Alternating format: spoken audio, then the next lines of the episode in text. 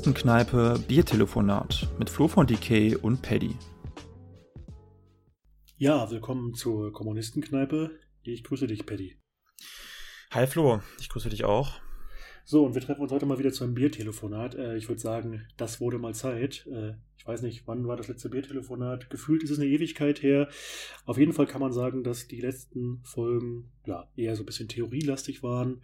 Äh, das muss auch war mal schon sein. sehr, war, schon, war schon sehr schwere Kost, glaube ich. War schwere Kost, äh, war sehr interessant. Ähm, und äh, ich glaube, davor war ja die China-Folge, ne? Vor der marxistischen Studienwoche. Mhm, Äh, genau. Sehr gut geklickt, sehr gut gehört. Äh, interessante Debatte. Also hört gerne nochmal nach. Ich könnte mir vorstellen, dass wir auch nochmal was zum Thema China machen. Aber ähm, genau, jetzt, wie gesagt, erstmal ein lockeres Biertelefonat. Und äh, ja, Prost auf dich, Pitti. Ja, Prost äh, mit meinem nicht vorhandenen Bier. Heute Stoß mal, mit Wasserglas an. Ja. Wohl doch, ich habe auch eine Flasche Wasser dabei. Damit kann ich prosten. Also wir kommen, wir werden langsam alt, ne? Äh, ja, kann man so sagen. Ich bin jetzt nicht straight edge geworden oder so, aber ich mache eine, eine kleine Alkoholpause. Okay. Ähm, Genau, also wir haben ja im Vorfeld ähm, euch mal das aufgerufen, ein paar, paar Themen vorzuschlagen vielleicht oder Fragen, ähm, die wir behandeln sollen in diesem Biertelefonat und es kamen auf jeden Fall auch ein paar rein. So die Themen waren auf jeden Fall sehr vielfältig, sage ich mal. Also Ja. es kann sein, dass jetzt sehr dass die Kombination sehr weird rüberkommt. Also teilweise eher Fragen zu aktuellen Sachen, Landtagswahl. Das liegt ja an den- AfD, das liegt ja an den Nordkorea. Ja, Ja, genau. Könnte ein bisschen weird sein, die Kombination, aber finde ich ganz witzig, ganz interessant. also Elvi Aiwanger in Nordkorea, Antideutsche. Antideutsche, ja gut, passt alles zusammen, würde ich sagen. Ja. Ja. ja. Okay, na gut, ich würde klar. ich würd sagen, wir starten einfach mal direkt mit dem, was so aus der Hörerinschaft kam. Ähm, ja, und eine Frage dabei war, also man, man kann es nicht übersehen, es ist viel Thema. Ähm, äh, die AfD, die steigenden Umfrageergebnisse für die AfD, auch die Wahlergebnisse kommunal zum Beispiel, die steigen. Mhm. haben wir es hier eigentlich mit äh, einer realen Gefahr des Faschismus zu tun? Hm, allgemein gestellte Frage, aber da steckt Sprengstoff drin. Ähm, ich versuche es mal so ein bisschen umzuformulieren für uns, so wie wir es vielleicht verstanden haben oder wie man es verstehen könnte. Ähm, geht von der AfD eigentlich die Gefahr aus, dass sie beispielsweise einen faschistischen Staat äh, früher oder später etabliert? Also ist das eine Möglichkeit? Ja, oder äh, schlittert man mit der AfD wirklich in den Faschismus? Dann müssen wir natürlich erstmal definieren, was, was kann das sein, was heißt das? Ist es so? Würde ich mal an dich geben, Paddy, als Faschismusexperte. Beantwortest du diese Frage jetzt mal?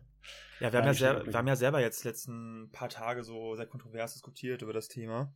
Sprachnachrichten ohne Ende ausgetauscht. Ja, Ja, ja. Das machen wir häufig. Das wäre eigentlich auch mal interessant. Die Sprachnachrichten. Ja, es ist fast Kommunisten- Podcast, die wir teilweise da auf, aufnehmen, privat. Ja, ja. Ähm, Besser als der Podcast teilweise. Also es sind ja mehrere Fragen, die, die eigentlich sehr interessant sind bei der ganzen AfD-Geschichte, die wir vielleicht mal getrennt behandeln können. Also einmal auch die Frage, warum wird sie auch jetzt so stark? Ne? Ist auch mal sehr Mhm. interessant, da zu gucken, was sind die Ursachen. Aber ähm, genau, aber die Frage war jetzt konkret, ähm, also besteht da die Gefahr, also dass sozusagen mit dem Erfolg der AfD auch der Faschismus zurückkehrt oder ähm, die Gefahr eines faschistischen Staatsumbaus, wenn die AfD auch dann vielleicht wirklich mal perspektivisch an die Regierung kommt? Mhm. sehr viel ist ja auch die Rede gerade, dass diese angebliche Brandmauer jetzt irgendwie fällt, ja, der äh, demokratischen bürgerlichen Parteien gegenüber den bösen Re Rechtsextremisten, äh, was natürlich kompletter Blödsinn ist, das haben wir schon sehr oft behandelt, also das Verhältnis von bürgerlichen, liberalen, konservativen zum Faschismus. Ähm, Da kann ich auch nochmal einen frühen Kommentar empfehlen, der ist natürlich nicht tagesaktuell, aber behandelt übrigens auch Thüringen. Äh, damals, als äh, mit dem Stimmen der AfD kurz ein FDPler zum Ministerpräsidenten gewählt wurde, wie braun ist der deutsche Staat? hm. Also da, das ist ein Kommentar, frühes Stück von uns, hätte ich fast gesagt. Äh, könnt ihr mal reingucken bei YouTube oder Spotify, ja. wo es so ein bisschen um die Geschichte geht. Ist es eigentlich wirklich was Neues, dass Faschisten in Deutschland irgendwie oder Postfaschisten mitmachen? Was hat es mit der Brandmauer auf sich? Hört mal rein. Genau, aber darüber wollen wir gar nicht schwerpunktmäßig reden, ne? Also Ja. diese angebliche Brandmauer. Hm. Ja. ja, und Ja. ich glaube auch, dass so eine Frage, ich meine, jetzt, jetzt äh, gab es ja die große Aufregung, dass die CDU und auch die FDP äh, mit der AfD zusammen, glaube ich, für die Senkung der Gewerbesteuer gestimmt hat und so Mhm. äh, in Thüringen und ähm, und auch da zeigt sich auch so schön wieder so dieses, äh, dass die AfD sich da entlarvt irgendwie als Partei der, der, des Kapitals und, und äh, ähm, dass sie halt schon am Ende auch eine neoliberale Partei ist. Ähm, Genau, aber auch da ist auch nur eine Frage der Zeit aus meiner Sicht, bis die, äh, bis auch vor allem die CDU in Ostdeutschland, aber auch allgemein, glaube ich, da mit der AfD zusammen die ersten Regierungen zusammen bilden wird. Und dann ist halt die Frage, was heißt das eigentlich für uns oder was, was heißt das äh, konkret ähm, für die mhm. politischen Bewegungen? Ne? Also besteht da die Gefahr sozusagen eines, eines neuen Faschismus oder äh, da ja. wird viel, viel diskutiert oder geht es nicht eher in die Richtung wie in Österreich mit der FPÖ, also eine rechtspopulistische Partei, die aber dann an der Macht dann doch nicht wirklich mh, sich grundlegend von ihrer Politik unterscheidet von anderen bürgerlichen Parteien, die vielleicht irgendwie ich würde da also vielleicht reaktionärer Politik macht, aber ich würde da vielleicht ein Stück zurückgehen noch und erstmal sagen, dass ich schon glaube, dass man die AfD auch richtig analysieren muss und nicht nur mit irgendwelchen Schablonen, ne, wie man es vielleicht mit rechts, kleineren Rechtsparteien, die man kennt, gemacht hat, sondern dass man sehr genau hingucken muss, wer ist da eigentlich am Agieren, welche Flügel sind da eigentlich gerade stark. Also wir haben einmal diesen Höcke-Flügel der AfD, der in Thüringen auch sehr stark ist, wo man wirklich von echten Faschisten sprechen kann. Also nicht nur Thüringen, ne? man muss auch sagen, weil Thüringen, der, der Höcke-Flügel ähm, eigentlich die ganze Partei dominiert. Also auch im Vorstand sitzen mittlerweile mehrere Leute. Nee, also die Mehrheit ist wirklich, äh, gehört dem, also sind, steht dem Höcke-Flügel nahe und aber es gibt auch tatsächlich mehrere Strategien innerhalb der AfD. Ähm, also ähm, das muss man, glaube ich, auch erstmal klar analysieren. Also ich glaube, es gibt auch einen trächtlichen Teil in der AfD, der nach wie vor eigentlich hauptsächlich an die Futtertröge der Macht sozusagen kommen möchte, versorgt mhm. werden möchte und sich auch hier in diesem System einrichten will. Es nicht unbedingt stürzen will oder so, sondern einrichten will. Ähm, aber zu dem, was du eben gesagt hast, irgendwie, wir hatten ja darüber diskutiert neulich, wie gesagt, per Sprachnachricht irgendwie, so ein bisschen so die Frage war, naja, ist es eigentlich denkbar, dass beispielsweise eine CDU-AfD-Regierung, wo natürlich auch die Frage ist, wie stark wird die AfD in so einer hm, Regierung sein? Das ist auch, auch eine wichtige Frage, ja. Genau, irgendwann in einigen Jahren. Also ich glaube schon, dass sowas kommen wird. Wahrscheinlich erstmal so Testballons auf kommunaler Ebene. Dann gibt es vielleicht irgendwelche Tolerierungen auf dem Land, so Modelle. Und dann wird man irgendwann äh, sagen, ja, es geht nicht anders. Wir müssen die jetzt auch mal stellen. Die müssen mal zeigen. Wir müssen die entlarven. Also diese Rhetorik ne, in der mhm. Realpolitik. Äh, wenn das wirklich eine Machtoption ist, halte ich das nicht für ausgeschlossen. Mhm. Ähm, und ich weiß, dass unser Genosse und Freund Fabian Lehr hat in einem Podcast äh, mal die These vertreten, die du, glaube ich, auch nicht unbedingt teilst und ich bin mir nicht sicher, was davon zu halten ist. Also er hat eigentlich mehr beschrieben, mhm. dass ja in Österreich die ÖVP, also die Konservativen dort, sozusagen CDU-Gegenstück, äh, ähm, ja mal mit der FPÖ regiert haben und natürlich eine rechtspopulistische, migrantenfeindliche, auch unsoziale Politik gemacht haben, gar keine Frage irgendwie, ne? Und, und äh, mhm. also mit allem, was so Rechte zu bieten haben dass aber danach ja die ÖVP äh, mit den Grünen regiert hat und eigentlich an den wesentlichen Politikfeldern sich überhaupt nichts geändert hat. Also die Politik, die die Grünen machen, ist als Koalitionspartner ist nicht groß anders als die der ah. FPÖ, wo man, äh, ich meine, das sagt natürlich auch einiges über die Grünen aus, ah. aber ähm, man könnte jetzt auch sagen, na möglicherweise handelt es sich bei der FPÖ äh, die ja auch einen Faschoflügel hat, ganz eindeutig, auch einen deutsch-nationalen übrigens. Ne? Die ist mhm. nochmal ein bisschen anders, keine Frage irgendwie. Aber möglicherweise machen dann äh, im jetzigen Stadium der bürgerlichen Demokratie äh, und dem jetzigen Kräfteverhältnis gibt es vielleicht auch gar kein Interesse an sowas wie einer faschistischen Machtergreifung, sondern dass man solche Kräfte auch ganz gern mal integriert. Mhm. Oder wir sehen gerade Meloni in Italien, die natürlich eine unglaublich äh, migrationsfeindliche Politik macht und Reaktionäre, auch sozialreaktionäre, ganz mhm. massenweiser Sozialabbau gerade. Ähm, aber die hat jetzt keinen faschistischen Duce-Staat aufgebaut oder so. Ähm, anderes Gegenmodell, das hattest du, glaube ich, benannt, wäre jetzt Ungarn und Polen. Ne? Also, genau, also, also wo man jetzt nicht unbedingt sagen kann, dass es sich wirklich um einen faschistischen Staat handelt, aber schon mehr als jetzt nur vielleicht eine etwas konservative, reaktionäre Politik, also wo man ja schon sieht, dass dort ähm, auch Teile der bürgerlichen Demokratie abgebaut werden, Richtung eines eher rechtsautoritären Systems. Ne? Mhm. Ja, Gewaltenteilung sozusagen, ähm, ohne jetzt irgendwie die bürgerliche Demokratie zu glorifizieren. Das machen wir ja nun wirklich nicht. Ne? Mhm. Aber äh, trotzdem muss man schon mal sagen, dass es nochmal einen qualitativen Unterschied macht, was teilweise in diesen Ländern passiert, wo also auch ja, Reste von unabhängiger Justiz ganz schön äh, gleichgeschaltet werden.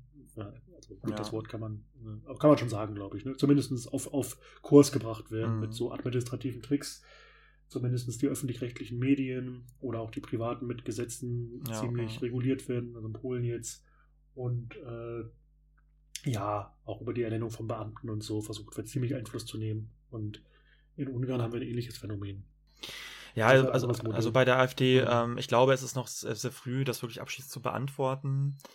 Ähm, genau, also ich glaube, es wird von vielen Faktoren abhängen, also welcher, also, also wie die Politik der AfD aussehen könnte, wenn sie wirklich an die Macht kommen könnte. Also einmal, ähm, wie stark wird die AfD sozusagen, also welcher, welcher Stärke wird sie an der Regierung beteiligt sein? Wird sie nur so ein kleiner Juniorpartner, Anhängsel der CDU oder vielleicht sogar die stärkere Kraft? Das kann ja wirklich auch sein, ne? wenn man sich anguckt, die, die Wahlumfragen. Sehr Verschiebung gerade, ne? Ja, ja. Genau.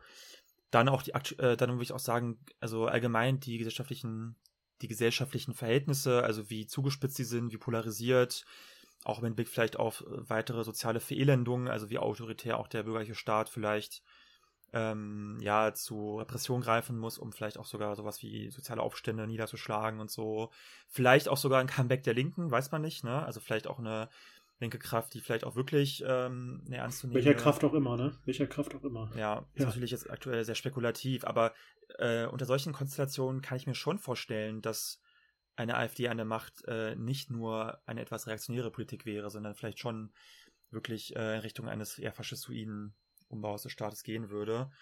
Ähm, bei der ganzen Frage finde ich aber auch, oder bei der Debatte finde ich auch manchmal so ein bisschen, was ich auch gefährlich finde, ist, wenn man so Faschismus auch zu sehr gleichsetzt mit dem deutschen Nationalsozialismus und denkt, Faschismus kann, also heißt immer nur Konzentrationslager, Holocaust, Holocaust genau. Äh. Es gibt ja verschiedene Formen des Faschismus, vielleicht auch so Soft-Versionen, sage ich mal, die dann vielleicht nicht unbedingt äh, KZs bedeuten und Holocaust, aber trotzdem dann ja auch ähm, hinauslaufen auf eine weitgehende Zerstörung von äh, liberal-demokratischen Institutionen, von Repressionen, Terror und so weiter gegen Linke vor allem. Ne? Mhm. Äh, und das halte ich schon für, äh, für ein Szenario, was ich auf jeden Fall für möglich halte. Bei Fabian Lerfich interessant, er sagt ja zum Beispiel auch, das ist eine andere Frage, ähm, er sagt ja, Faschismus sei gar nicht mehr möglich heutzutage in bürgerlichen äh, äh, Demokratien, weil sozusagen die Klassenbasis fehlen würde. Ne? Das war eine große mhm. Frage, aber das finde ich auch ein bisschen zu kurz gedacht, weil er meint irgendwie, das Kleinbürgertum sei ja nicht mehr relevant als Klasse, also Kleinunternehmer und, und Sel Kleinselbstständige und so. Wobei das auch eine klassenanalytische Frage ist, ob er da recht hat, ne? Müssen wir mit ihm vielleicht mal diskutieren. Ja. Genau, genau, wir werden ein anderes mhm. Thema. Aber da, das, das sehe ich auch nicht so. Also ich finde, dass das ein bisschen zu sehr unterschätzt wird teilweise. Ähm, aber ja, letzten ich, Endes ist es halt sehr spekulativ und. Ich würde da gerne, da gerne noch einen anderen äh, Punkt betonen. Man muss natürlich, man muss natürlich aufpassen, dass wenn wir das kritisieren und äh, berechtigt uns mhm. gegen die AfD auch aussprechen und vor allem auch äh, immer wieder gegen ihr Sozialprogramm polemisieren, ne? was man auch mhm. deutlich sagen muss. Ne? Also, dass es eine Partei der Banken und Konzerne ist, ganz klar irgendwie, die vielleicht andere Fraktionen des Kapitals gerade noch vertreten, die momentan nicht so dominierend sind, aber das ist sie, ganz eindeutig. Ja, Partei der Bonzen. Und absolut.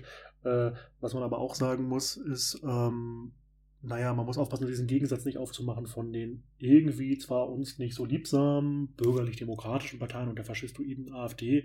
Ich meine, den reaktionären Staatsumbau, dem haben ja auch SPD und Grüne und FPD und, und, und, und FDP mhm. und CDU sowieso betrieben. Also die Militarisierung, den Sozialabbau, aber auch das Abbau demokratischer Rechte. Abschaffung des Asylrechts mit den Grünen auch hier auf EU-Ebene und so. Ne? Absolut, das läuft jetzt seit mit diesen Parteien. Also da so eine Trennung zu machen. Festung Europa, das wirklich einfach ständig tausende Flüchtlinge an den Außengrenzen Europas verrecken, so.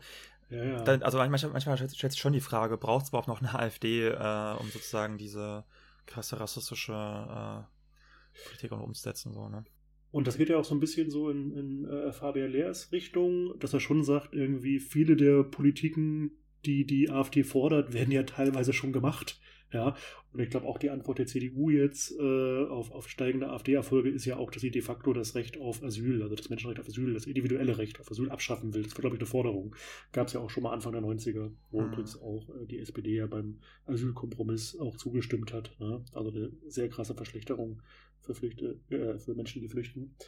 Ähm, ja, ich meine nur, diese Trennung sollte man nicht zu stark aufmachen. Das sind schon alles Feinde und ähm, ja, wie sich die AfD entwickelt, gilt es zu beobachten. Ich glaube aber, dass es jetzt so ein linear kausaler Weg ist, wo dann irgendwann ein Führer am Ende steht, der, der irgendwie alle linken Parteien verbietet. Das sehe ich momentan jetzt irgendwie nicht. Das heißt aber nicht, dass andere Wege ähm, ja nicht auch mhm. super gefährlich sind. Und natürlich äh, kann diese Stimmung, die dadurch entsteht und die Repression und Faschus am Staatsapparat auch irgendwann zum physischen Terror gegen linke Gewerkschafter ja. und äh, alle Menschen, die nicht als faschistische Weltbild passend führen. Das will ich nicht ausschließen, auch nicht verharmlosen. So ist es jetzt nicht gemeint. Ne? Mhm. Ich glaube nur, man muss es genau analysieren. Ja, ja also ich halte jetzt auch nicht, ähm, also in den nächsten Jahren jetzt auch die Gefahr des Faschismus oder eines einer, einer faschistischen Machtübernahme oder eines Umbaus äh, des Staates Richtung Faschismus jetzt auch nicht für akut.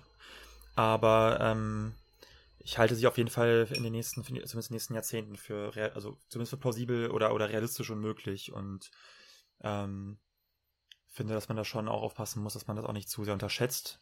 Mhm. Aber äh, ja, ich meine, die, die, also die nächste Frage daran anknüpfend ist ja so ein bisschen, was ja auch dann auch vorkam von einem unserer Zuhörer, ähm, die Frage der Krise der Linkspartei und ja. äh, auch die Frage der, der ominösen Wagenknecht-Partei, die ja vielleicht bald kommt. Ne?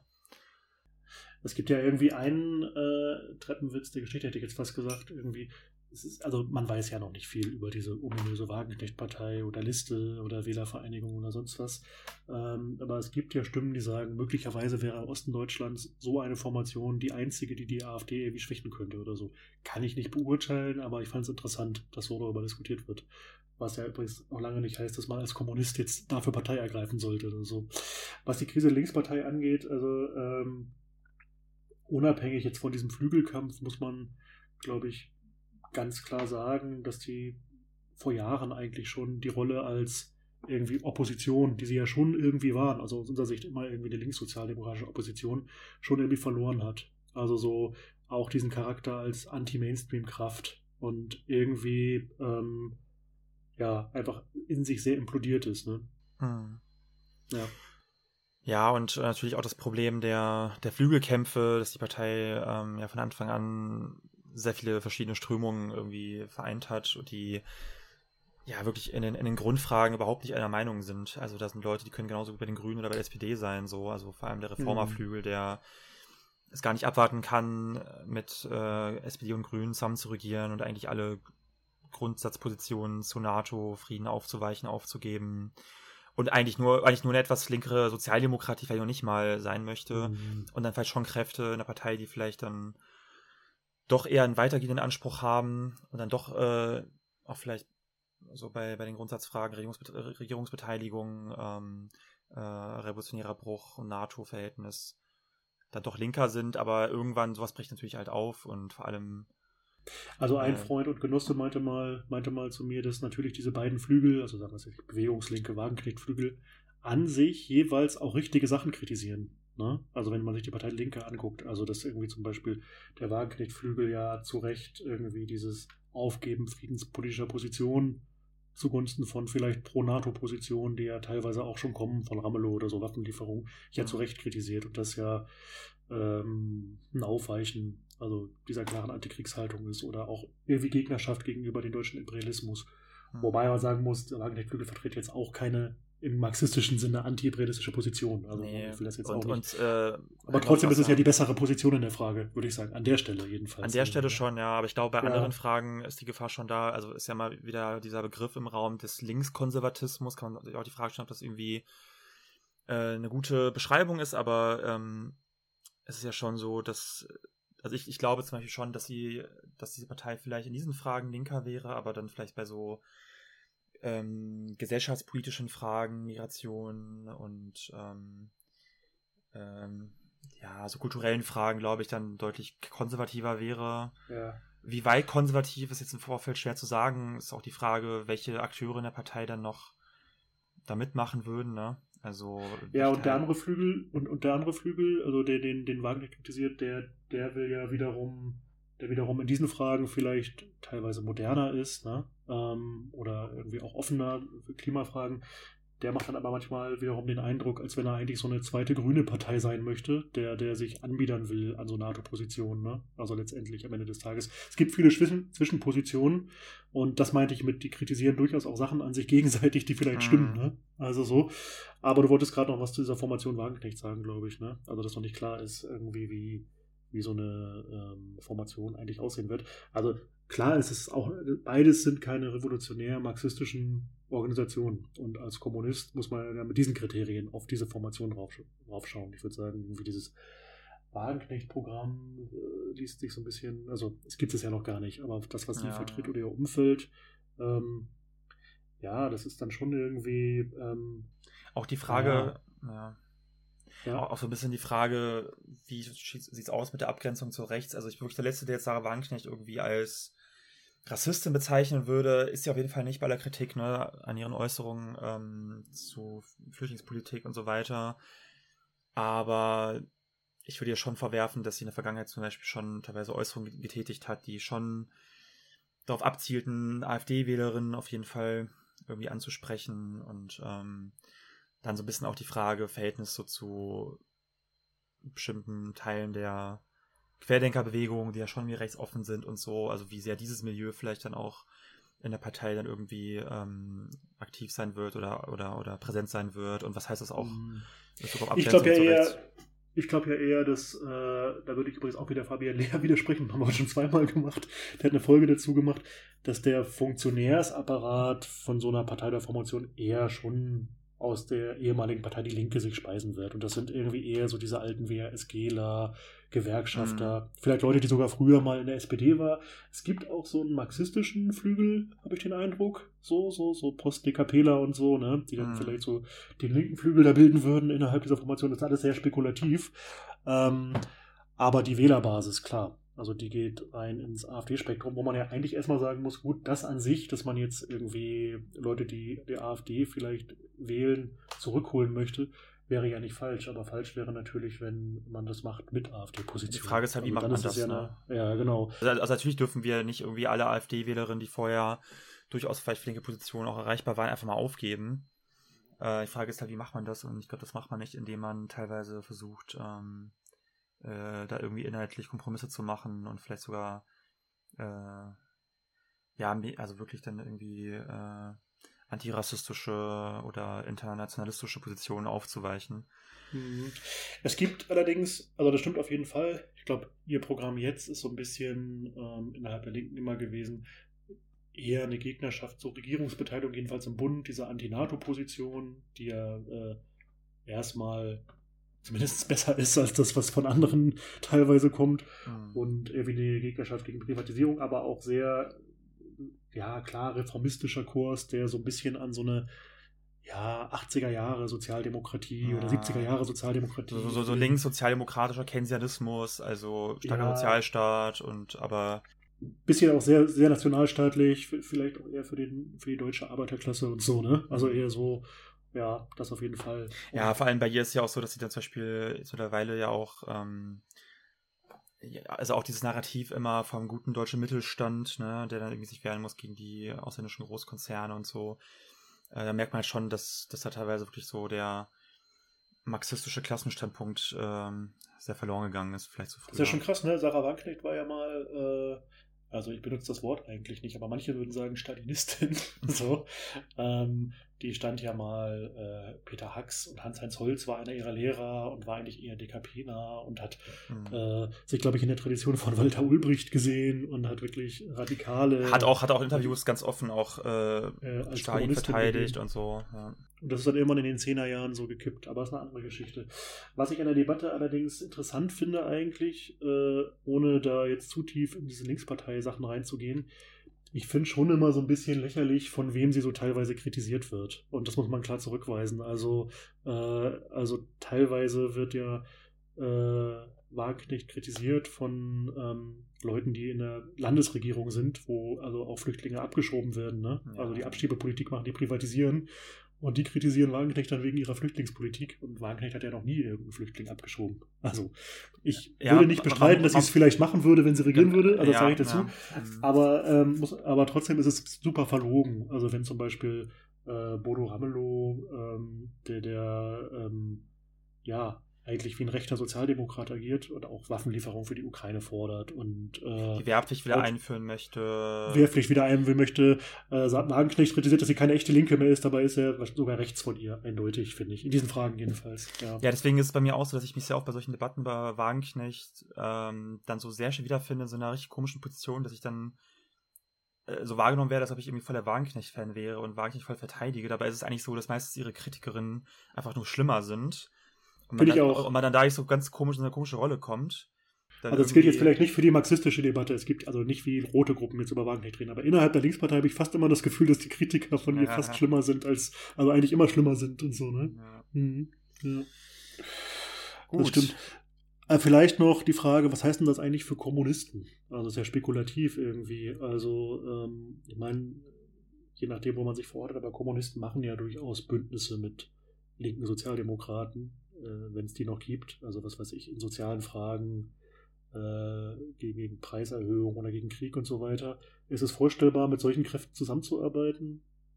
Oder kann man das jetzt noch nicht sagen? Äh, ja, also ich finde es gerade wirklich, wirklich sehr schwierig und spekulativ, wenn man wirklich nicht weiß, wie die Partei aufgestellt sein wird und ähm, welche Kräfte da mitmischen werden und so. Also ich würde jetzt sagen, tendenziell ja, auf jeden Fall Zusammenarbeit kann ich mir sicherlich vorstellen. Aber ich glaube, eines Tages kommt da einfach nur eine andere Form von Reformismus bei raus. Also vielleicht in manchen Fragen eine linkere Form Fall, des ja. Reformismus, in anderen Fragen eher eine rechtere Form. Ähm, und ich glaube, am Ende des Tages sollte man ja. sich auch keine großen Illusionen machen, weil das sich leider auch so ein bisschen unter, unter manchen Kommunistinnen, dass da schon auch Wagenknecht so ein bisschen verklärt wird und ähm, sehr, sehr, sehr, sehr, viel Hoffnung reingesteckt das wird auch, irgendwie ne? in dieser ja, Partei, ja. auch so in DKP-Kreisen und so. Und ähm, da würde ich das auf jeden Fall ein bisschen bremsen wollen. Also die, die. Ähm, und glaubst du, dass die Rest, äh, jetzt bin ich ein bisschen schnell, sorry, glaubst du, dass die, die Rest-Linkspartei überleben können? Also ist das realistisch? Ja, das ist auch eine spannende Frage, ne? Also was bleibt da noch übrig und hat sie überhaupt irgendwie eine Relevanz oder, oder welche Teile der Wählerschaft kann so eine Linkspartei, Linkspartei überhaupt noch erreichen?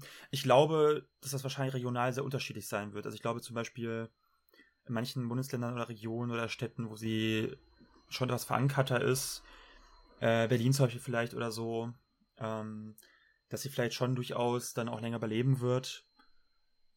Das kann ich mir schon vorstellen, aber dann eher so regional unterschiedlich, glaube ich. Ich glaube nicht, dass sie. politisch, ne? Ja. Genau, also ich glaube nicht, dass die Linkspartei jetzt in den nächsten Jahren komplett einfach von der Bildfläche, Bildfläche verschwinden. Bildfläche. Ich kann mal reden. Äh, von der Bildfläche verschwinden wird. Ich glaube, dass es eher äh, ja, regional sehr unterschiedlich sein wird. Und ich kann mir so vorstellen, manchen, in manchen Städten, dass es vielleicht sogar eine Zusammenarbeit geben wird zwischen der Wahlrechtpartei und ähm, Linkspartei, so je nachdem. Langfristig bestimmt, ja. Kann ich mir äh, auch vorstellen. Also ich glaube, es wird eine ganz komische, verwirrende Konstellation sein, je nach äh, Bundesland und Stadt und so. Ja. Aber wie gesagt, alles noch sehr spekulativ, trotzdem ähm, spannend und interessant, wie es da weitergeht.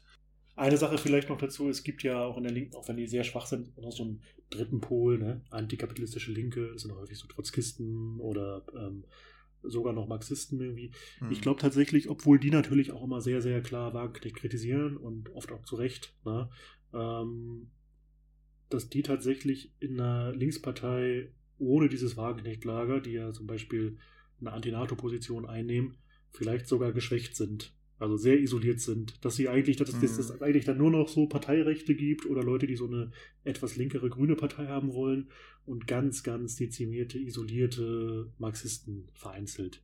Äh, also ich meine, ich halte es sowieso nicht für eine gute Idee, als Marxisten der Linken zu sein, aber es ist ein anderes Thema, schon ein paar Mal durch, mhm. durchdekliniert irgendwie.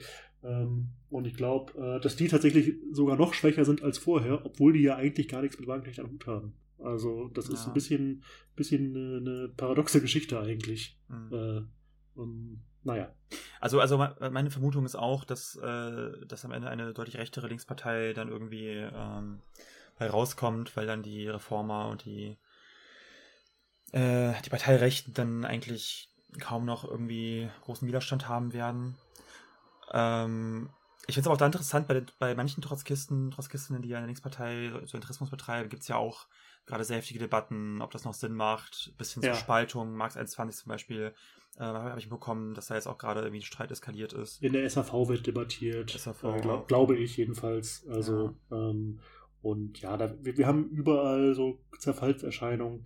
Es gibt natürlich auch, ähm, um jetzt mal ein bisschen materialistisch zu argumentieren, ähm, so, es ist natürlich so ein ganzer Apparat entstanden ähm, von, oder ähm, naja, es gibt so eine Funktionärsschicht, ne? Also mhm. Leute, die von der Rosa-Luxemburg-Stiftung leben, die Jobs haben über die Kommunalpolitik oder äh, in, in welchen, irgendwelchen Landtags- oder Bundestagsabgeordnetenbüros arbeiten. Und die haben natürlich ein materielles Interesse daran, dass die Linkspartei erhalten bleibt. Und mhm. naja, das sei ein bestimmtes Bewusstsein. Ne? Ich glaube, äh, die Leute glauben sich das zum Teil auch, ihre Argumente dann auch, die so erbittert kämpfen ja, ja. dafür, dass die Linke erhalten bleibt. Und die machen das teilweise einfach aus ganz privat materialistischen Erwägungen. Ähm, mhm. Also, es ist wirklich so eine Bürokratenschicht, die, die davon lebt und die äh, wirklich ein soziales Problem hat, worüber man mich auch gar nicht lustig machen möchte. Ne? Es gibt auch viele prekäre Akademiker oder so, ja, die ja. halt da arbeiten. Aber ich glaube, das verklärt, für man sich selber als, als irgendwie Sozialist oder Marxist bezeichnet, manchmal auch die Sicht und die Analyse. Also, dass solche Leute gar nicht mehr klar analysieren, ist es eigentlich wirklich gut, dass wir hier dieser mhm. reformistischen Partei arbeiten oder geht es mir um ein Privatinteresse? Und äh, gerade Trotzkisten sollten das ja eigentlich besser wissen mit ihrer Bürokratiekritik oder so. Aber auch da gibt es so Tendenzen, die Linke bis aufs Blut zu verteidigen und dieses Argument, ah, die, geben uns, Räume, auch, ne? genau, die geben uns Räume und Infrastruktur. Äh, was ich albern finde, aber ähm, das könnte man an anderer Stelle mal ausführen irgendwie. Glaub, ja, das, das, das da, da, da, kommen auf jeden Fall sehr viele äh, wichtige Fragen auf, glaube ich, was es eigentlich für uns konkret bedeutet, auch wenn die Linkspartei nicht mhm. mehr da ist. Ob, da, ob, das jetzt wirklich nur von Nachteil ist. Also ich glaube kurzfristig, so ja. ich glaube schon, dass kurzfristig auch einiges wegbrechen wird, also auch so an Nickenstrukturen, weil vieles davon abhängt. Ähm, aber das ist gleichzeitig ein Problem, dass so vieles davon Genau, abhängt, genau, weil man sich ja. auch da die Frage stellen muss, ob diese ähm, Abhängigkeit von gerne Linkspartei die ja dann auch oft vom Staat kommen, ne? vom bürgerlichen Staat, ja, wo ja dann auch eine Funktion dahinter steckt, eben äh, linke Kräfte zu integrieren, äh, harmlos zu machen, einzuhegen, ob das nicht wirklich ein Problem ist langfristig, wenn äh, äh, ja, man so abhängig ist von, dieser, von der Kohle des Staates. Äh, ja, genau, das sind so Fragen. Und auch allgemeine Fragen, die wir, glaube ich, auch mal in der Folge behandeln sollten, das haben wir bisher irgendwie nie so richtig konkret behandelt, finde ich, ist so die Parteifrage. Also es finden ja auch Debatten statt, unter einigen Kommunistinnen, ob wir nicht eine neue kommunistische, kommunistische Partei brauchen. Ähm, was heißt das eigentlich konkret? Wie kommen ich wir da hin und so? ja, ich bin auch dafür, aber ähm, die Frage ist ja, wie kommen wir da hin ja, und so und, und ist es irgendwie, äh, was heißt das eigentlich konkret und welche Schritte müssen in Gang werden und ich, äh, genau, das finde ich immer interessant, wenn wir da vielleicht nochmal die eine andere Folge ja. mal reden, reden könnten. Sollten wir eine Folge machen, die Parteifrage auf jeden Fall. Ja. Gut, wir verlassen mal, wir haben jetzt irgendwie erstaunlich offen, was machen wir nicht so viel über, über, über so Linkspartei äh, und, und Interna und so geredet. Aber ist ja auch nicht ganz unentscheidend. Ne?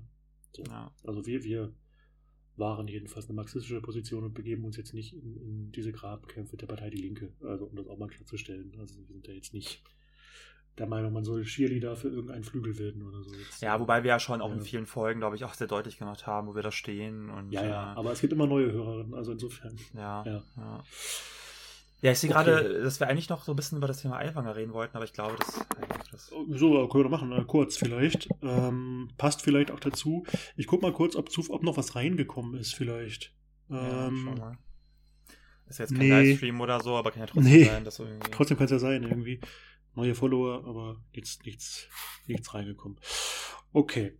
Ähm, naja, da geht es ein bisschen um die Landtagswahlen in Bayern. Ne? Also Causa Aiwanger haben, glaube ich, die meisten mitbekommen, dass der Kandidat der Freien Wähler, wie jetzt gerade rauskommt, als Jugendlicher vor, weiß ich nicht, 40 Jahren oder so, mhm. ähm, ein antisemitisches Flugblatt verfasst hat. Und der ist ja auch, der ist, glaube ich, auch Wirtschaftsminister, ne? Aktuell. Der ist auch Wirtschaftsminister in Bayern.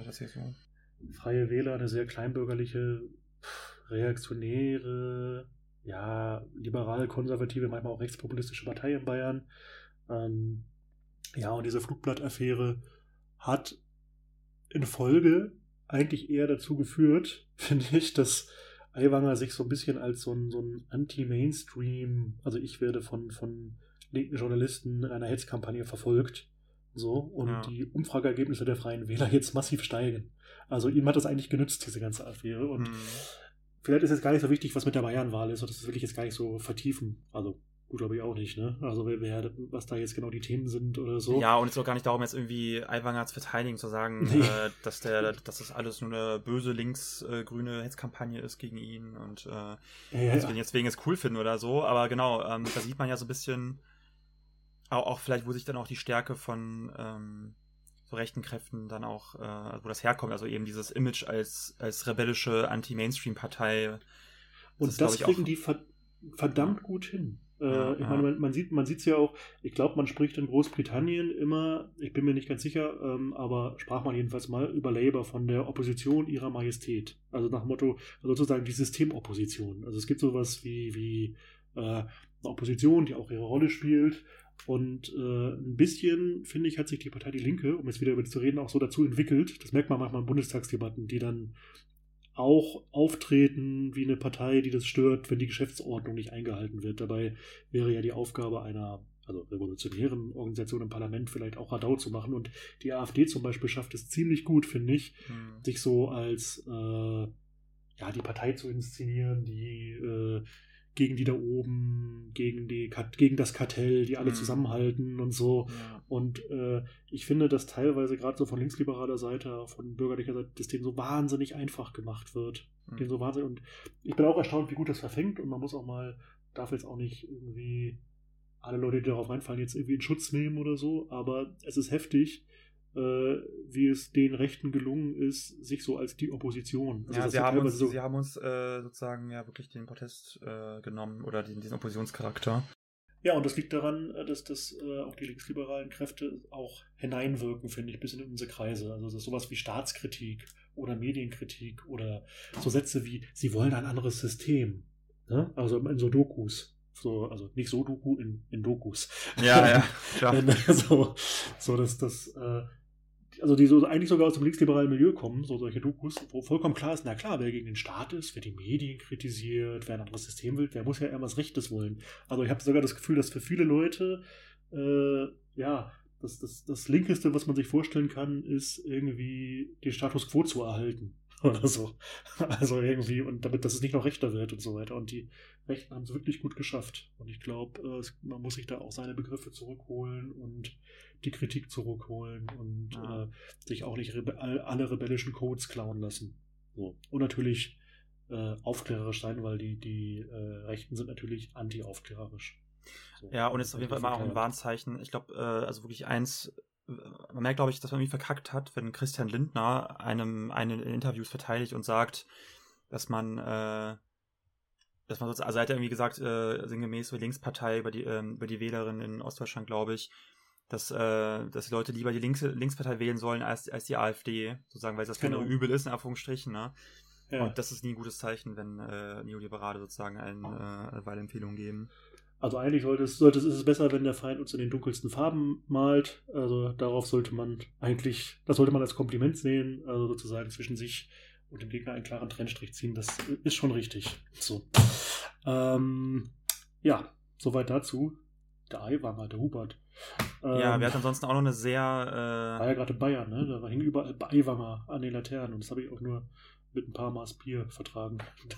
Dieses Gesicht zu blicken. Ah ja, du, war, du, warst ja in Bayern, stimmt. Ja. ja, ja, ja, bin ich hin. War interessant. Ich war in einer Bar, die hieß Prigoschin. Aber die war nicht nach Prigoschin benannt, sondern nach irgendeinem Chemiker. Okay. Na gut. Ähm, ja. Was noch? Ja, dann kam noch eine sehr, äh, sehr, äh, wie soll ich sagen, eine witzige Frage rein. Ich meine, das ist ja eigentlich äh, klar, wie wir das verstehen, so, aber es kam, glaube ich, die Frage rein, äh, was halten wir von Antideutschen? Ja, Paddy, was hältst du von Antideutschen? Ja, ich glaube, das kann man ziemlich kurz machen, dass Antideutsche auf jeden Fall alles äh, Hurensöhne sind und keine Linken sind. Ich glaube, das kann man, äh, kann man, glaube ich, jetzt kurz abhaken so und das ist, glaube ich, auch äh, klar geworden, dass wir nicht viel von Antideutschen halten. Ich glaube, das reicht. ja, andererseits muss man auch da, also muss ich auch da sagen, mittlerweile, dass ich das Gefühl habe, dass doch die Relevanz so ein bisschen abgenommen von hat. Von hat nachgelassen, ja. Ja, auch bei, auch bei ganzen äh, Debatte über, über die äh, über die Politik in Israel oder die ganzen Debatten um Israel, Umgang mit Palästinensern, dass, dass da jetzt auch, glaube ich, ich meine, es ist ja gar nicht mehr zu leugnen, der Rechtsruck der israelischen Politik und so, dass selbst Antideutsche da, da einfach. Äh, ja, ich erlebe es auch nicht mehr so stark, ja. ja. Aber klar, diese, diese Argumente und, und, und aber gut, ich finde, wir sollten ihn nicht mehr ehren. Ich finde, deine, deine Analyse war am Anfang war treffend und dabei könnte man es auch stehen lassen. Wir sollten denen nicht mehr Sendezeit und Raum geben. Ja. Außer vielleicht auch der Hinweis, dass viele Antideutsche im Ukraine-Krieg ja plötzlich die, also deutsch-imperialistischsten Positionen einnehmen, die man sich vorstellen konnte. Also das waren ja die, die immer von dem Vierten Reich gewarnt haben.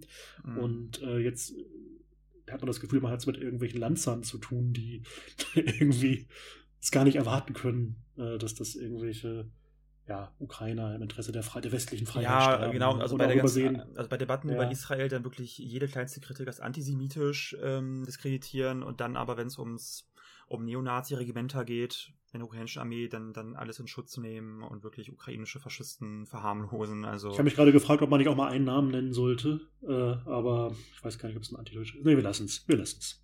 okay. Du weißt, wen ich meine. Ja, ja, ich glaube, äh, Ja, ja. das muss jetzt auch nicht sein. War mal in Leas Podcast, schönes Video. Eine Szene ist besonders toll. Naja, gut. Ihr könnt jetzt raten. Wer es weiß, äh, schreibt es in die Kommentare und kriegt von mir ein Bier ausgegeben, wenn ich ihn sehe.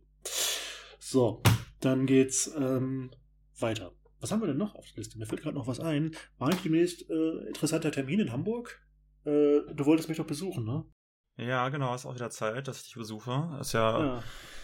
Äh, wir, wir sehen uns ja nicht so oft, leider. Also Leider, wir leider. wohnen ja nicht in einer Stadt, deswegen sind die gemeinsamen Termine dann immer sehr selten im Jahr, aber das ist einer der wenigen Termine, wo ich dann, dann da bin. Genau, jetzt am 30.09. bin ich da in Hamburg wegen der Aufstandskonferenz in, äh, im Lütje Lütt. Das ist ja Vom Lütjelüt organisiert. Ich glaube, äh, die Räumlichkeiten werden organisiert. Genau, also das ist ein äh, linkes Kulturzentrum. Äh, genau, wir haben schon mal darüber berichtet. Und diese Konferenz hat ein umfassendes Programm eigentlich. Also, der Anla also Aufstandskonferenz, nicht weil gerade ein Aufstand ist, leider nicht, äh, sondern das behandelt den Hamburger Aufstand. Ich weiß nicht, ob du ein, zwei Sätze dazu sagen möchtest. Warum fragst du eigentlich über mich so? Äh, Weil ich ein Arsch du bin. bist ein faules Stück Scheiße, Alter. Immer soll ich das so weit übernehmen hier mit der Vorstellung von komplexen. Nein, du bist einfach historisch viel bewanderter, Paddy. Das kann ich gar nicht leisten, was du, was du an, an Du, du bist doch aus Hamburg. Ich dachte, du gehst ja Ja, also vor aus. 100 Jahren gab es den äh, Versuch der KPD, einen äh, bewaffneten Aufstand sozusagen zu initiieren. Der war auch koordiniert mit anderen Kräften. Umstrittene Geschichte auch an der Bewegung der Kommunisten. Was man dazu sagen kann, ist jedenfalls, dass der Aufstand letztendlich gescheitert ist. Gibt übrigens in den Tillmann-Filmen wird es übrigens sehr schön äh, dargestellt. Ähm, äh, auf jeden Fall ein interessantes historisches Ereignis. Und da es jetzt 100 Jahre her ist und wir hier in Hamburg sind, also ich jedenfalls, und die Leute, die die Konferenz machen, ähm, haben sich einige Genossinnen gedacht, man könnte das mal zum Anlass nehmen, um über die Frage, wo bleibt der Aufstand eigentlich heute, zu debattieren. Und äh, es ist wirklich ein sehr interessantes Programm.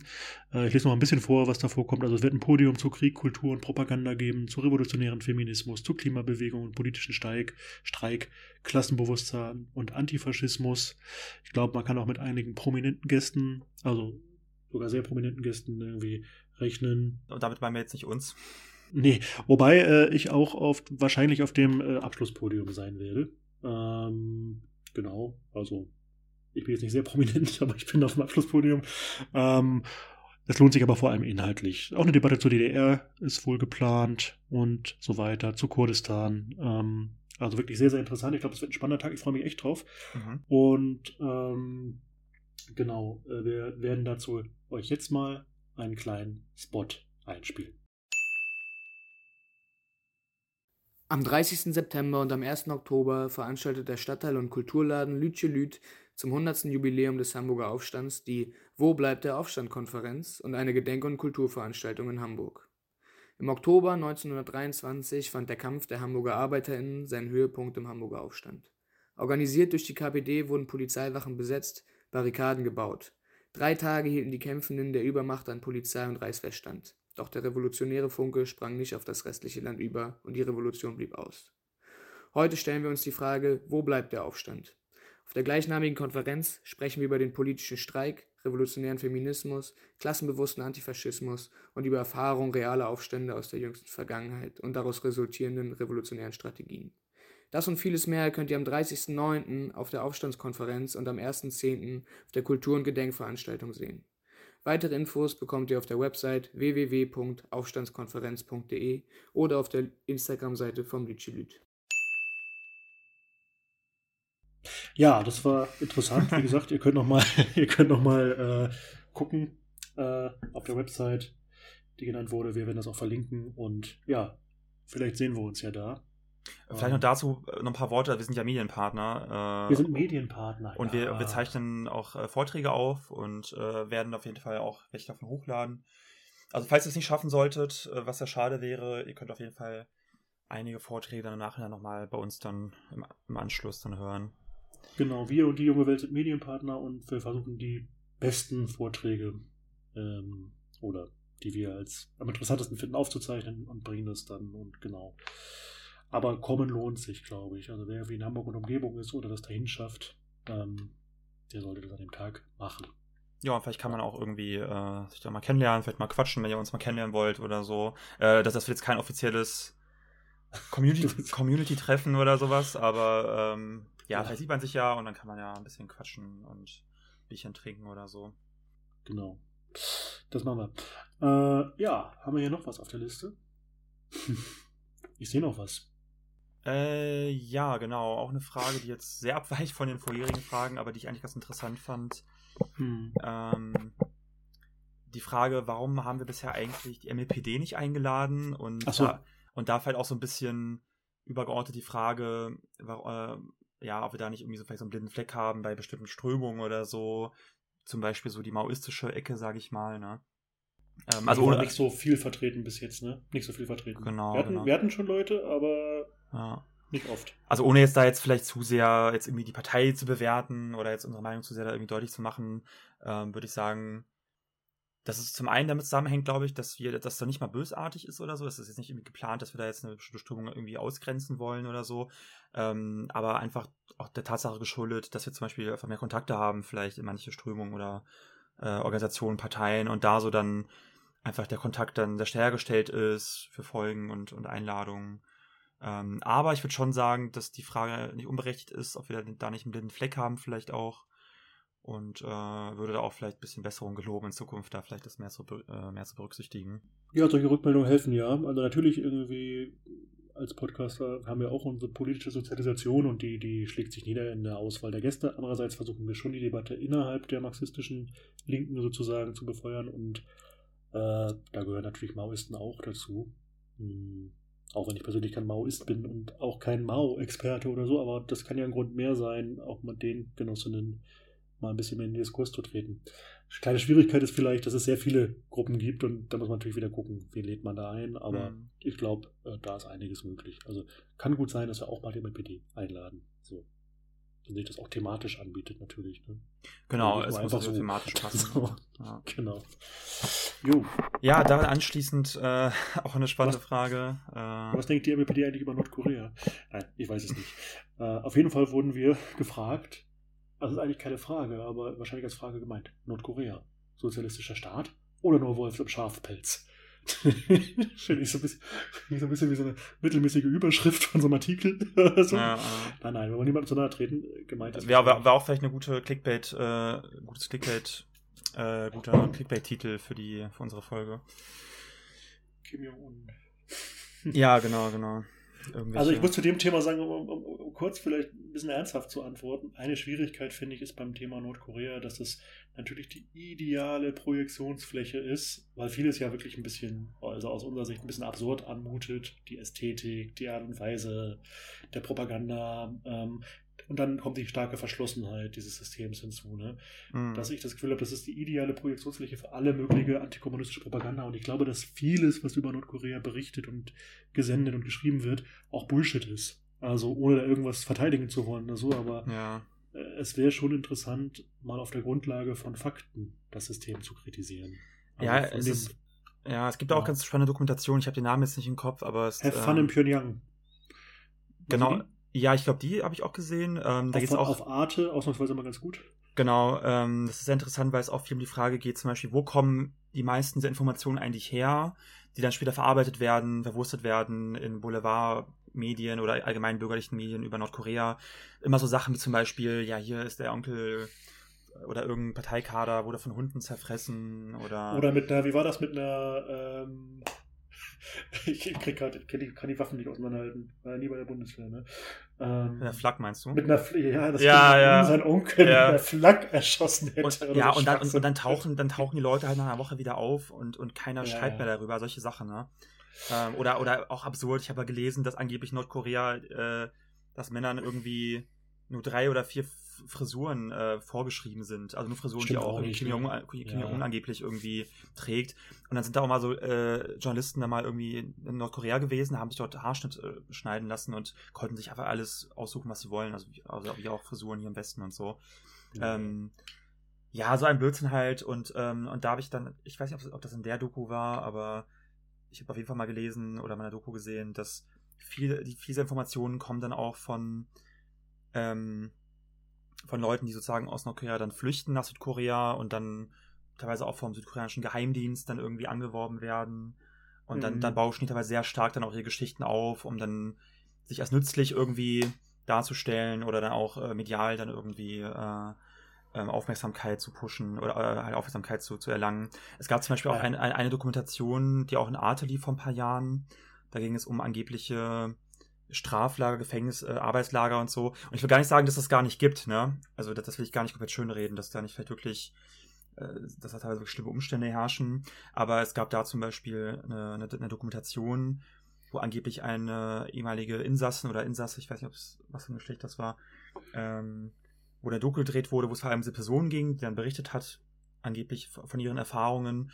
Und danach, nach ein paar Jahren, hat sie selber zugegeben, dass das meiste davon einfach gelogen war, zum Beispiel. Ne? Es gibt auch diese ganz bekannte Dissidentin, die allen möglichen irgendwie Quatsch erzählt. Zum Beispiel im US-Fernsehen ist mal einer aufgetreten, das ist auch so ein Meme mittlerweile, vielleicht kennst du das, wo eine nordkoreanische Dissidentin irgendwie Mhm. erzählt, äh, ja, manchmal konnte es passieren, dass der Zug, die Eisenbahn sozusagen irgendwie ausfiel und dann mussten wir hinten anschieben. So, und dann haben die mal ausgerechnet, Mhm. ob das eigentlich möglich wäre, physisch eine Eisenbahn mit Menschenkraft anzuschieben. Das geht gar nicht. Ja, also irgendwie. Also, man darf natürlich, damit meinen wir jetzt übrigens nicht, weil das jetzt klang jetzt, glaube ich, alles ein bisschen so, als wenn wir Nordkorea vielleicht ziemlich geil finden. Äh, also, ich, äh, meine Einschätzung ist nicht, dass es sich um jetzt ein, ein ähm, einen gesunden, einen gesunden sozialistischen Staat handelt, der äh, ein Staat großes haben, den ich für uns ist. vorbildlich halte, genau, ein großes Vorbild für uns ist. Aber ich finde so, man muss im Geo, man, man muss einfach sich die Frage stellen, irgendwie, was heißt das geopolitisch, ne? Welche Rolle spielt Nordkorea? Warum wird es so angegangen? Welche Rolle spielt es für, in der Strategie der USA? Ne? Und die Geschichte Nordkoreas ist ja auch wirklich vielschichtig, ne? Also der Genau, Koreakrieg ja. war ein unglaublich brutaler, unfassbar, unfassbar brutaler. Ja, der, der bis wo heute wirklich auch Millionen Menschen gestorben sind, ne? Mhm. Ja. Der bis heute ein großes Trauma ist, ne? ja, und Südkorea war ja auch Jahrzehnte eine sehr autoritäre rechte Diktatur, bevor es zu so einer bürgerlichen Demokratie wurde. Ne? Und ähm, Wobei bis heute Südkorea teilweise wirklich äh, also sehr autoritär ist, das wissen viele auch nicht, ne? Dass teilweise Ja. Gewerkschafter verfolgt werden, Linke äh, starken Repressionen ausgesetzt sind. Allgemein, äh, also Südkorea ist wirklich eine neoliberale Hölle einfach. Also wenn man sich auch mal anguckt, äh, wie viele, Ja, äh, äh, dass so ein paar Großkonzerne und ein paar reiche Familien wirklich einfach alles beherrschen und unter sich aufteilen. Äh, die Milton Arbeitswelt. Friedman hätte, hätte, also feuchter Traum von Milton Friedman, so irgendwie, ne? Ja, den Chicago ja. Boys. Ja, ich, ich, ich meine, du kennst auch die Serie Squid Games vielleicht, ne? Mhm. Also, so, ne so, also Parasite, das- der Film, der auch sehr bekannt geworden ist, das sind ja auch das noch hat ein paar. Grundlage. Das hat eine Grundlage, Ja, ne? ja. Also dieses furchtbare Gesundheitssystem dort und so. Nun äh, weiß ich auch nicht, ob, ob Nordkorea jetzt den Kriterien einer sozialistischen Gesellschaft nach Marx, Engels und Lenin entspricht. Ich meine, es gibt da schon auch eine, eine äh, der Personenkult ist schon irritierend und den gibt's ja. Ne? Mhm. Das Dynastische ist irritierend. Ich weiß auch, dass ökonomisch Maßnahmen getroffen wurden letzten Jahre, die sich schon von der Planwirtschaft äh, ja, hinwegbewegen. Also auch dort gibt es so, so, so, äh, so eine Marktorientierung, glaube ich, die letzten Jahre. Ja, und natürlich auch eine sehr starke, Es ist sehr autoritär.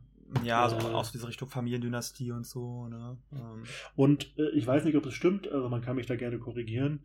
Ich glaube, dass sie sich auch vor einigen Jahren offiziell vom Marxismus-Leninismus verabschiedet haben und auch im Straßenbild alle Bilder von Marx, Engels, Lenin äh, entfernt haben und eigentlich nur noch ihre nordkoreanische Doktrin quasi irgendwie Juche oder, oder das ja, was man Juche ausspricht. oder so- Äh, Juche, glaube ich. Juche, Ideologie. Mhm. Und also ihr merkt, wir sind keine Experten, deswegen ist es ja auch nur ein Biertelefonat, also wir haben uns jetzt nicht vorbereitet.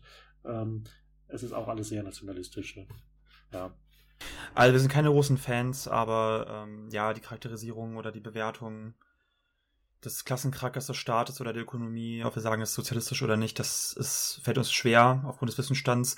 Und du hast ja auch schon gesagt, ein Problem ist ja wirklich aufgrund auch der äh, Abschottung teilweise des Landes, ist es auch wirklich schwer, an, an gesicherte Informationen ranzukommen, was wirklich im Land passiert, wie die Zustände sind und so. Absolut, Ähm, das ist ja. Teil des Problems auch, ne?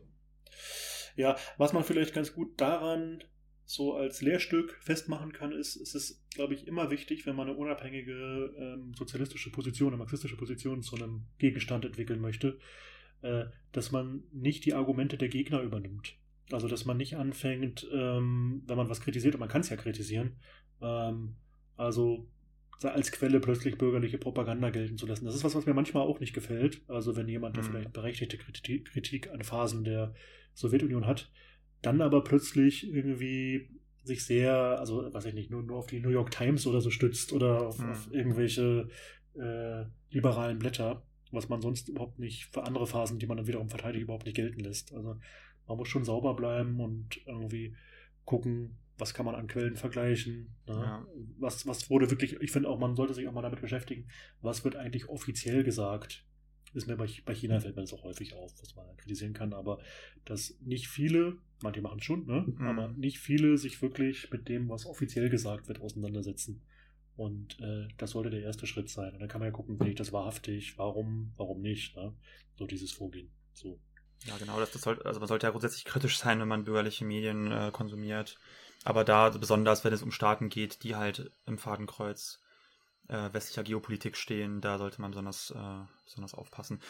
Auch wenn man selber vielleicht ähm, keine großen Sympathien hat für die Regierung vor Ort oder für das System oder für den Staat, aber trotzdem ähm, Wobei ich mir so ein Video von uns schon vorstellen könnte, wo wir auf so einem weißen Schimmel reiten und dann an ein Feuer uns setzen. Kennst du das? Also, also diese Propaganda?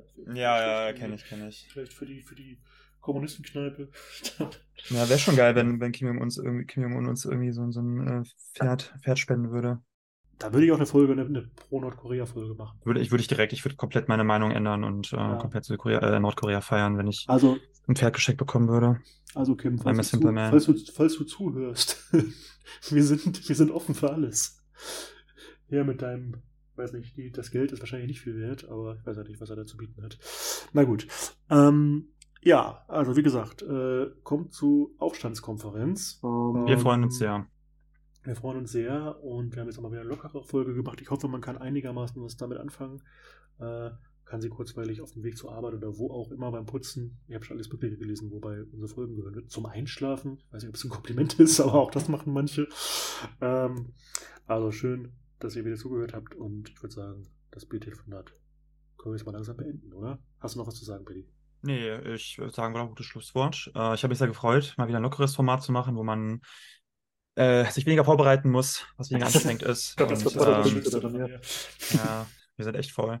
Ja. Äh, nee, aber ich glaube auch für euch, dass es äh, auch gut ist, da so ein bisschen Wechsel zu haben. Ne? Also ich glaube, äh, jetzt vor allem, wir haben es ja schon gesagt, die letzten Folgen waren ja ein bisschen anspruchsvoller und ich glaube, das muss dann auch mal sein, da ein bisschen, bisschen was niedrigschwelligeres zu haben. Auf jeden Fall. Also, bis bald und äh, wir hören uns. Ciao. Tschüss, mach's gut. Liebe Kneipenfreundinnen, noch nicht wegschalten, denn wir haben eine kleine Bitte an euch. Ähm, wenn ihr uns unterstützen wollt, dann vergesst nicht, uns zu abonnieren auf YouTube und auf Spotify. Und was ihr auch noch machen könnt, ihr habt neben diesem Abo-Button noch die Möglichkeit, ähm, auf Spotify und auf YouTube diese kleine Glocke zu drücken. Und wenn ihr das macht, verpasst ihr keine einzige Folge mehr, denn ihr werdet direkt benachrichtigt, wenn neue Folgen hochgeladen werden. Und für YouTube auch ganz wichtig für Algorithmus. Ähm, liken und wenn ihr Bock habt, auch kommentieren und ja, in allen Fällen natürlich auch gerne teilen, wenn ihr die Folge gut fandet. Und ihr könnt uns ähm, auch finanziell unterstützen. Ihr findet äh, unsere PayPal-Daten oder unsere Kontodaten jeweils in der Beschreibung. Vielen, vielen, vielen, vielen, vielen, vielen, vielen Dank für jede noch so kleine Unterstützung.